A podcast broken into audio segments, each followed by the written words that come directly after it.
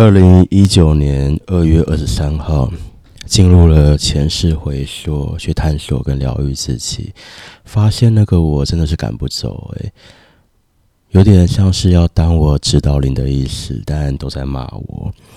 我会想起拿着火炬在梵蒂冈的地下室，我会想起我画画的时候，喜欢有一些恶趣味，制造一些密码在里面，但有些密码其实没有什么意义。我回想起了很多事情，我个人的工作室，我运用的光的能量，我运用的暗的能量。当时的我告诉现在的我，他说。叫我不要太相信那些人指导灵的话，不要相信任何人。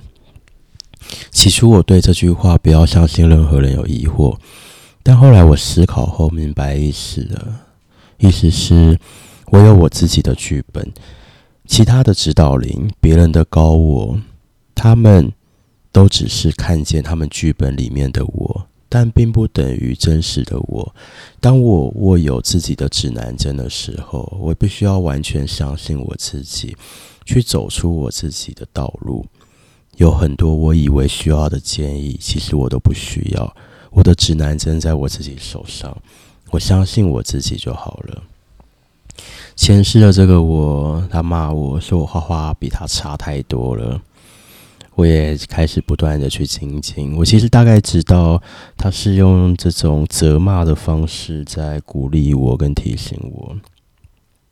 我很好奇的问他：“最后的晚餐是什么意思？”他告诉我：“最后的晚餐叫做晚餐，只是一个结束。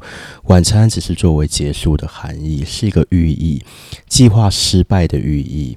晚上的含义就是一天的结束。”嗯，我很认真的在思考这件事情，我很认真的在思考计划失败以及一切都是过程的这个方向。也许在几年后我会有答案。